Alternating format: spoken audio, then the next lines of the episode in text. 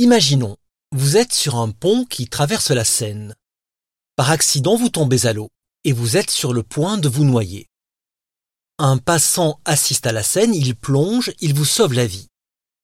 Et puis, une fois que vous êtes sain et sauf, cet individu vous demande tout simplement Est-ce que tout va bien? Comment vous sentez-vous? Vous avez à peine le temps de lui dire Heureusement que vous étiez là, merci. Vous auriez envie de lui parler un peu plus, mais vous êtes encore sous le choc. Vous ne savez pas quoi dire, et l'inconnu s'en va. Cet inconnu, quelle est la dernière question que vous auriez pensé à lui poser? Peut-être celle-ci. Comment vous appelez-vous? Ou encore cette question-là. Qui êtes-vous? Vous ne lui poseriez pas ces questions car elles auraient quelque chose de déplacé dans de telles circonstances. Qui peut-il être sinon celui qui vient de vous sauver la vie? Peu importe son nom et peu importe qu'il soit boulanger, facteur, chauffeur de taxi ou même un policier en civil. Tout ce que vous pourriez apprendre sur lui est dérisoire, puisqu'il vient de vous montrer en acte qui il était vraiment. Donc, ça y est, il vous a sauvé et il est reparti de son côté. Vous ne le reverrez sans doute jamais. Vous ne saurez jamais comment il s'appelle ni ce qu'il fait dans la vie. Vous ne saurez jamais s'il a les mêmes idées politiques que vous, ou bien s'il a des idées que vous avez en horreur. Vous ne saurez jamais si, dans d'autres conditions, cet anonyme aurait été quelqu'un que vous auriez apprécié ou détesté. Cet inconnu à qui vous devez la vie, c'est celui que Georges Brassens appelle dans l'une de ses chansons les plus célèbres, l'Auvergnat. L'Auvergnat qui, sans façon, m'a donné quatre bouts de bois quand dans ma il faisait froid. Ou bien l'hôtesse. L'hôtesse qui m'a donné quatre bouts de pain quand dans ma il faisait faim. Ou encore l'étranger.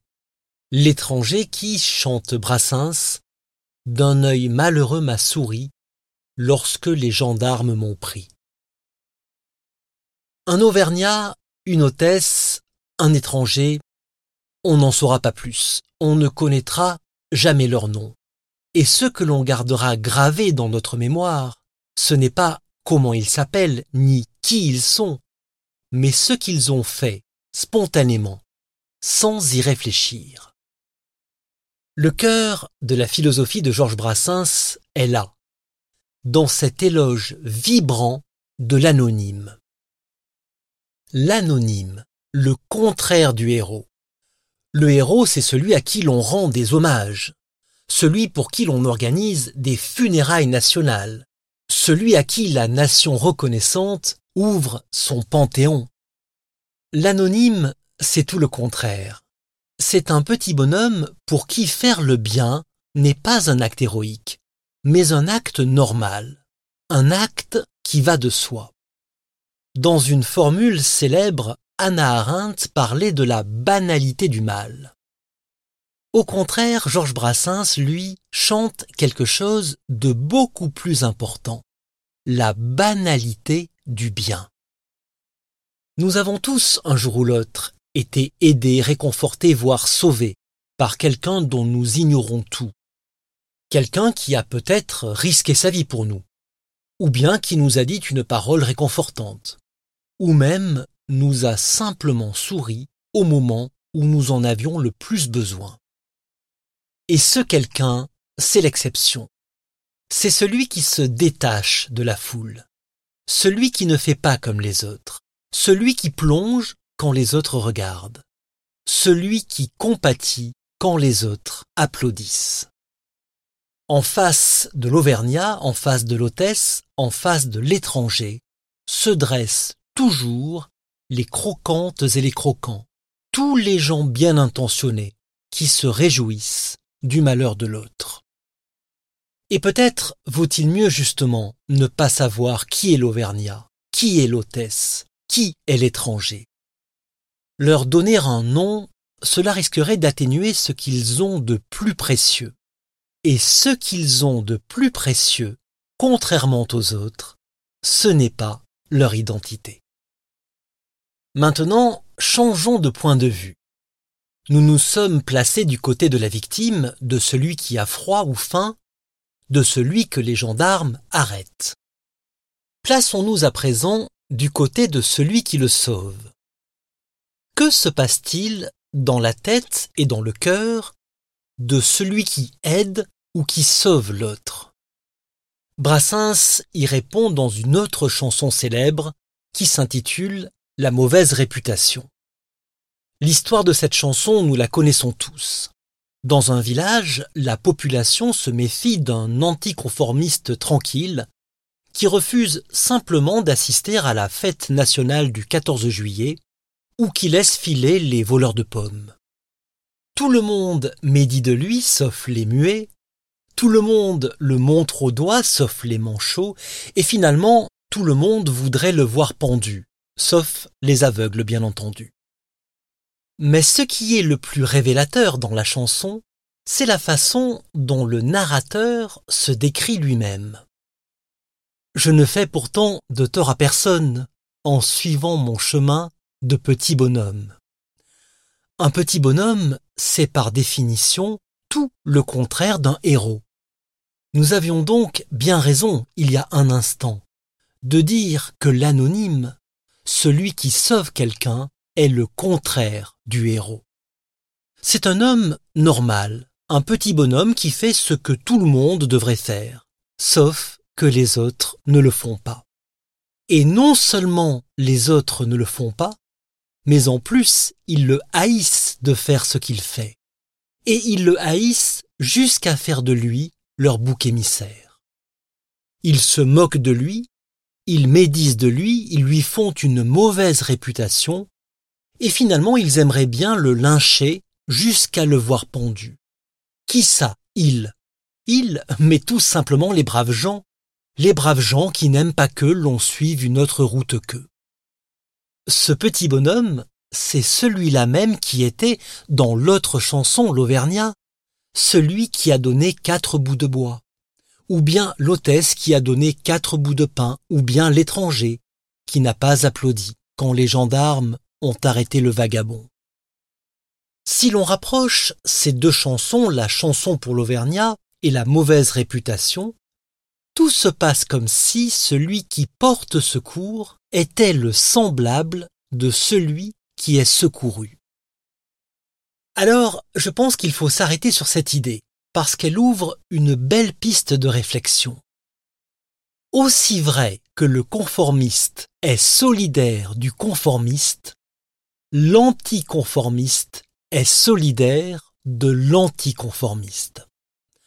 On voit bien ici que les relations sociales, telles que les conçoit Georges Brassens, sont loin d'être paisibles il y a dans sa vision des choses deux types de personnes irréconciliables qui s'affrontent.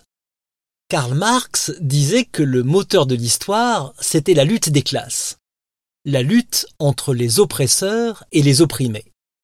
Pour Georges Brassens, qui n'était pas communiste mais anarchiste, les choses sont un peu plus originales. Il y a bien deux clans qui s'affrontent, et toute l'histoire humaine est peut-être bien l'histoire de leur affrontement. Mais ces deux clans, ce ne sont pas les oppresseurs et les opprimés. Ce sont les conformistes et les anticonformistes. Sauf que si les conformistes forment bien un clan, c'est d'ailleurs à ça qu'on les reconnaît, les anticonformistes, par définition, ne forment pas un clan, sinon ils deviendraient eux aussi des conformistes le type de relation qui relie les conformistes entre eux, c'est l'obéissance aveugle, bien sûr. Tandis que le type de relation qui unit les non-conformistes, c'est l'amitié. Nous allons y revenir. Mais d'abord, à quoi reconnaît-on un conformiste? La réponse paraît toute simple. Le conformiste, c'est celui qui accepte la manière de penser et d'agir du plus grand nombre. Être conformiste, c'est ne pas prendre la liberté d'agir d'une façon différente de celle que l'on attend de nous. Et cette définition classique du conformisme est plutôt vraie. Mais pour Georges Brassens, un conformiste se reconnaît avant tout à son obsession pour l'identité. Le conformiste, c'est celui qui ne se suffit pas à lui-même, celui qui a un besoin vital d'appartenir à un groupe.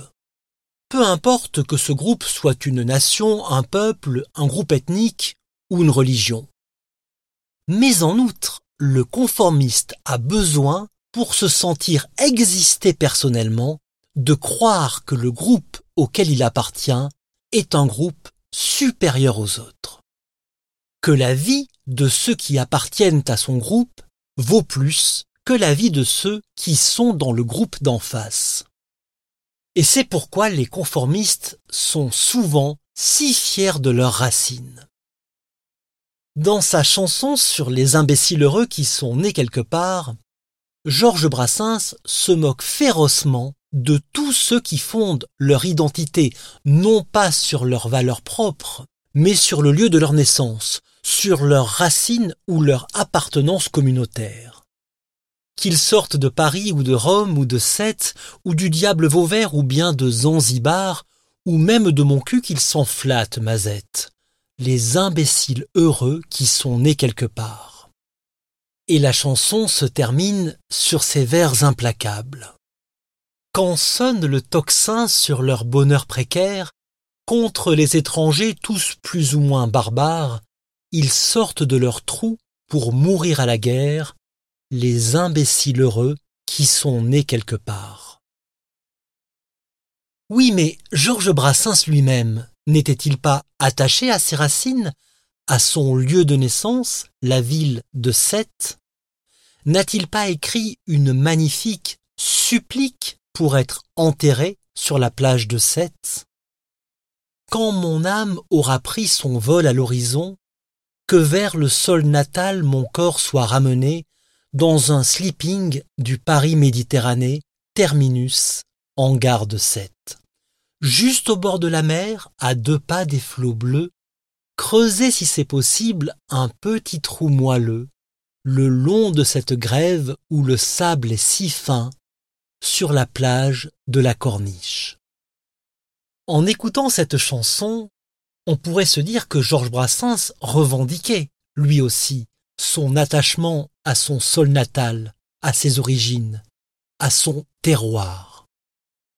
Eh bien justement, non. La supplique pour être enterré sur la plage de Sète est une chanson à double sens. On ne peut pas être enterré sur une plage. Une plage, ce n'est pas de la terre ferme dans laquelle on peut enterrer un cercueil.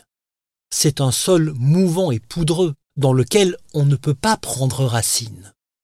Ce qui montre bien que même lorsque l'on finit par trouver ses racines, celles-ci sont fragiles, comme les mots que l'on écrit sur le sable et que les vagues effacent. D'autant que la fin de la chanson confirme ce que nous disions à propos de la différence entre le héros et le petit bonhomme anonyme. Pauvre roi Pharaon, pauvre Napoléon, pauvre grand disparu gisant au Panthéon, vous envirez un peu l'éternel estivant qui fait du pédalo sur la vague en rêvant, qui passe sa mort en vacances. Revenons à présent sur ce que nous avons dit tout à l'heure. Pour Georges Brassens, le contraire du conformisme, c'est l'amitié. La véritable amitié, c'est le lien qui unit deux personnes non conformistes, qui se reconnaissent comme amies justement parce qu'elles se reconnaissent non pas comme identiques, mais comme différentes. De nombreuses chansons de Georges Brassens sont des apologies de l'amitié. Mais la plus connue, malheureusement, c'est Les copains d'abord. Pourquoi malheureusement? Parce que cette chanson Les copains d'abord semble faire l'éloge de tout ce que Brassens déteste, de tout ce que Brassens dénonce. La franche camaraderie masculine, la vie en bande, le fait de placer le groupe au-dessus de tout, etc. Les copains d'abord, c'est la chanson la plus paradoxale de Brassens, celle qui lui ressemble le moins. Et pour cause, beaucoup de gens ignorent que cette chanson est la seule que Brassens ait écrit sur commande. Il n'en a même pas choisi le titre. il l'a écrite pour servir de bande originale à un film réalisé par Yves Robert et qui s'intitulait justement Les copains. Et il suffit d'ouvrir une biographie de Brassens pour voir combien il se plia difficilement à cet exercice, combien il eut du mal à écrire les paroles, et même beaucoup de difficultés à enregistrer la chanson en studio, multipliant les ratés, lui qui d'habitude n'avait pas besoin de beaucoup de prises. Les copains d'abord n'est donc pas, contrairement à ce que l'on dit souvent, un hymne à l'amitié. C'est plutôt un hymne à la vie en bande, cette vie en bande dont Brassens a dénoncé la stupidité dans toute son œuvre. Par exemple, dans La mauvaise herbe, Georges Brassens chante Les hommes sont faits, nous dit-on, pour vivre en bande comme les moutons. Moi, je vis seul, et c'est pas demain que je suivrai leur droit chemin. Et l'on pourrait citer de très nombreux autres exemples. Mais le plus explicite entre tous, c'est dans la chanson Le pluriel qu'on le trouve. Le pluriel ne vaut rien à l'homme, et sitôt qu'on est plus de quatre, on est une bande de cons. Et comme par hasard, Georges Brassens a écrit ces paroles juste après avoir enregistré Les copains d'abord, comme s'il avait voulu démentir cette chanson qui lui ressemblait si peu. L'amitié pour Brassens, ce n'est pas la vie de groupe. L'amitié, cela se vit à deux. Et mieux encore, l'amitié, c'est ce lien merveilleux qui réunit deux solitaires. Mais une relation qui se vit entre deux solitaires qui s'écartent du groupe, est-ce encore de l'amitié? N'est-ce pas déjà de l'amour? Justement, pour Brassens, l'amitié pourrait se définir comme de l'amour chaste. En amitié comme en amour, il ne s'agit pas seulement d'aimer quelqu'un, mais de préférer quelqu'un. Le moment est donc venu de parler de l'amour chez Brassens. Brassens chante souvent l'amour comme un sentiment qui est d'abord le fruit de l'insouciance. C'est ce qu'il exprime avec beaucoup de tendresse dans sa chanson consacrée à ses amours de jeunesse, les amours d'antan. Car le cœur à vingt ans se pose où l'œil se pose, le premier cotillon venu vous en impose. La plus humble bergère est un morceau de roi. Au printemps, Cupidon fait flèche de tout bois. On rencontrait la belle puces le dimanche, je te plais, tu me plais, et c'était dans la Manche. Et les grands sentiments n'étaient pas de rigueur. On n'était pas tenu même d'apporter son cœur. Au second rendez-vous, il y avait parfois personne. Elle avait fait faux bon, la petite Amazone. Mais l'on ne courait pas se pendre pour autant. Cette insouciance semble être la seule voie qui puisse mener au véritable amour. L'insouciance d'abord, la passion ensuite, et non l'inverse, nous dit Brassens. Embrasse-les tous, chante-t-il, embrasse-les tous, Dieu reconnaîtra le sien. Embrasse-les tous, embrasse-les tous, Dieu reconnaîtra le sien. Cela va à rebours de la conception que nous nous faisons communément de l'amour. Généralement, on rencontre quelqu'un dont on tombe amoureux, une relation s'ensuit qui dure un certain temps, et puis cette relation finit par user les sentiments que l'on ressentait au début, jusqu'à ce que l'on se sépare. Ça, c'est notre manière ordinaire de concevoir l'amour. Les sentiments d'abord, la relation ensuite. Pour Brassens, les choses se passent souvent dans l'autre sens la relation d'abord, les sentiments ensuite. La relation commence dans l'insouciance, l'insouciance que connaissent les fameux amoureux qui se bécotent sur les bancs publics. On rencontre quelqu'un, on flirte pour s'amuser, on noue une relation qui n'est pas sérieuse, en tout cas qui n'est pas passionnelle, et c'est seulement une fois que la relation est nouée, et même nouée depuis longtemps, que l'on finit par tomber amoureux. Osons le dire comme ça. Le grand amour n'arrive que lorsque l'on n'est pas trop exigeant en amour. La chanson dans laquelle Brassens a le mieux exprimé ce sentiment d'insouciance comme source de la relation amoureuse épanouie, c'est bien sûr la non-demande en mariage. Qu'en éternel fiancé à la dame de mes pensées, toujours je pense. J'ai l'honneur de ne pas te demander ta main. Ne gravons pas nos noms au bas d'un parchemin. Pourtant, il y en a des mariages dans les chansons de Brassens. Mais lorsqu'ils ont lieu, ils viennent consacrer une relation qui a su préserver longtemps son insouciance malgré tous les vents contraires. Dans la marche nuptiale, Brassens imagine qu'il est le témoin du mariage de ses propres parents. Quand même je vivrai jusqu'à la fin des temps, je garderai toujours le souvenir content du jour de pauvres noces où mon père et ma mère s'allèrent marier devant monsieur le maire. C'est dans un char à bœuf, s'il faut parler bien franc, poussé par les amis, tiré par les parents, que les vieux amoureux firent leurs épousailles après longtemps d'amour, longtemps de fiançailles. Et dans cette chanson, tous les éléments de la nature se déchaînent contre les mariés. Le vent souffle si fort qu'il emporte le chapeau de son père et fait tomber les enfants de cœur. La pluie tombe en pesant bien ses gouttes, comme pour empêcher la noce, coûte que coûte. Et pourtant, la noce continue, et le mariage a finalement lieu.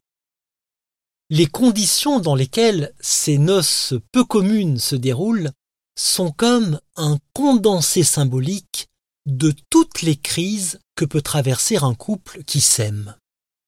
Ces crises sont ici comparées à des éléments naturels. Le vent, la pluie, la tempête lorsque l'amour a résisté à tous ces obstacles, alors le mariage devient véritablement sacré. Et contrairement à ce que chantait Brassens quand il était plus jeune, il y a un amour heureux. Un amour heureux jusqu'à ce que la mort nous sépare, comme on dit. La mort, la voilà, la protagoniste principale des chansons de Georges Brassens. Pauvre Martin, le testament, grand-père, bonhomme, les funérailles d'antan, la balade des cimetières trompe la mort, mais la plus belle de toutes s'intitule Oncle Archibald. Boris Vian pensait qu'Oncle Archibald était le chef-d'œuvre de Brassens. Et Georges Brassens lui-même, dans plusieurs interviews, laisse entendre qu'Oncle Archibald est peut-être la chanson dont il est le plus fier. Selon Dominique Chaillet, Georges Brassens se dépeint lui-même dans ce personnage de l'oncle Archibald, que la chanson décrit comme un brave type bon vivant et généreux qui paye les pots cassés, sachant mal se défendre contre les hypocrites en tout genre. Un jour, Archibald croise dans la rue une prostituée qui tente de la guicher. Cette prostituée est en réalité la mort.